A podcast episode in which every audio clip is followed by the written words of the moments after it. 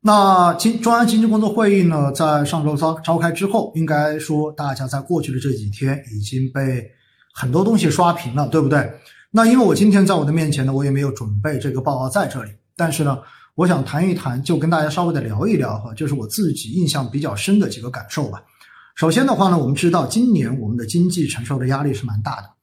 但是好处是在于什么呢？好处是在于我们今年的出口一直都还是比较强。呃，在某种程度上面，是因为全球的这个疫情不断的反复，对不对？不断的有变异的毒株出现，所以造成了全球的这种供应链还是在复苏方面出现了问题。所以的话呢，我们的出口一直都还是保持着比较强的这种状态。那么对于经济呢，会是一个有力的支撑。所以的话，我们看到美国现在要跟我们重新来检讨这一个。呃，双方的这个贸易协定有可能会要对我们的很多商品要减关税，对不对？因为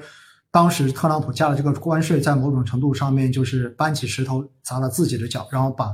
进一步的推高了美国国内的通胀。而美国国内通胀呢，在刚刚公布的上个月的通胀已经达到了百分之六点八，创了历史的一个记录哈。那么，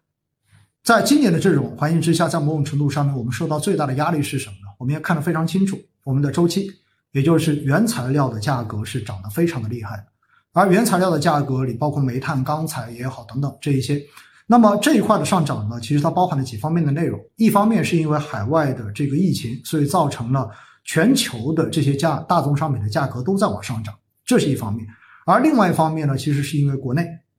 我们的双碳的政策，也就是要碳中和、要碳达峰，所以我们对于高污染行业的这一种严格的管控。那么，地方政府在执行相关政策的时候呢，往往比较的偏向于一刀切，就是简单粗暴。所以在这样的情况之下呢，在本身全球大宗商品在上涨的过程中间，进一步的因为关停产能而造成了供给的不足，而进一步的推升了原材料价格的上涨。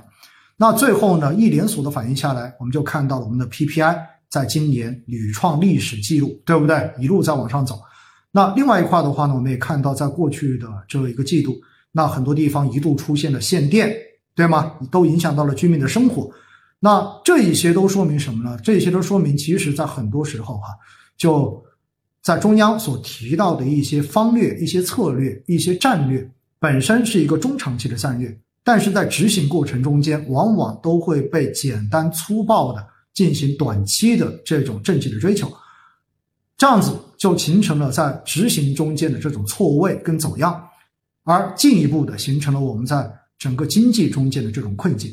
所以呢，在这一次的经济工作会议中间，我印象特别深的就是强调了几个事情：第一，共同富裕，强调了共同富裕是一个长期的过程，而且特别强调了共同富裕，首先是要把蛋糕做大，然后再通过制度性的安排来做好后面的分配工作。因为共同富裕这个话题说白了，就是要让贫富差距变得更小一些，让更多的这种低收入人群能够逐渐的增加收入，然后往中等收入的这一个阶层去进行跃级，然后只有这样子才能让整个社会显得更加的稳定。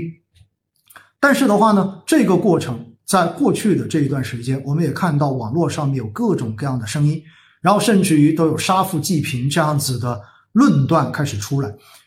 而且的话呢，刚好又叠加了我们今年有很多的政策的调整，包括反垄断，对吧？包括对平台经济的这一种限制，等等等等。那么于是呢，有很多人就开始就开始算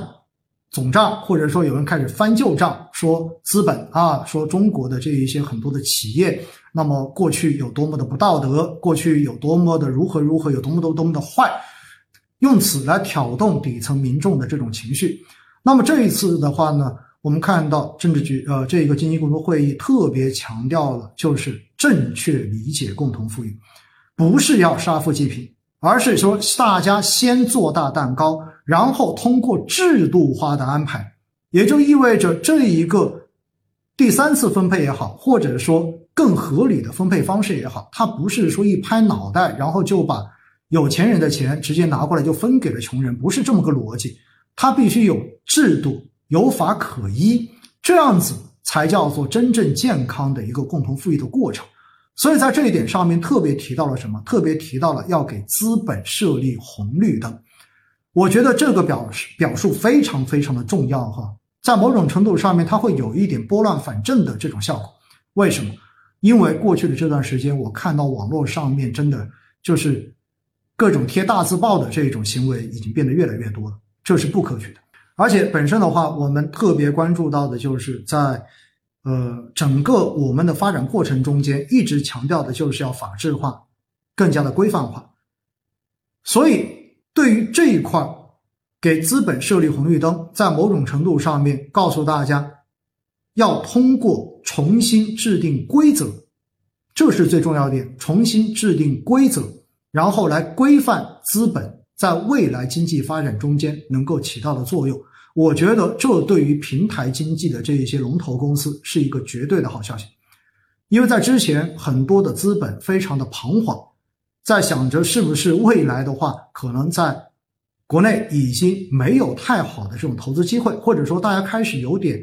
担心未来是不是还能投？投了之后还是否安全？那么这一次的经济工作会议，我觉得对于这一点的这个表态是非常的明确，就是有红灯，但是同样也有绿灯。更重要的，强调的是未来，这是会有重新的制度化设计的。因此，整个对于资本、对于投资、对于共同富裕的一个规则的重新的设定，这应该是在未来几年我们可以期待的东西。所以，我觉得这个表述是。稳住了现在市场上面的一些人心，并且的话呢，对于中概相关的这一些平台经济的龙头公司，我个人觉得应该算是一个偏正面的消息，不是坏消息，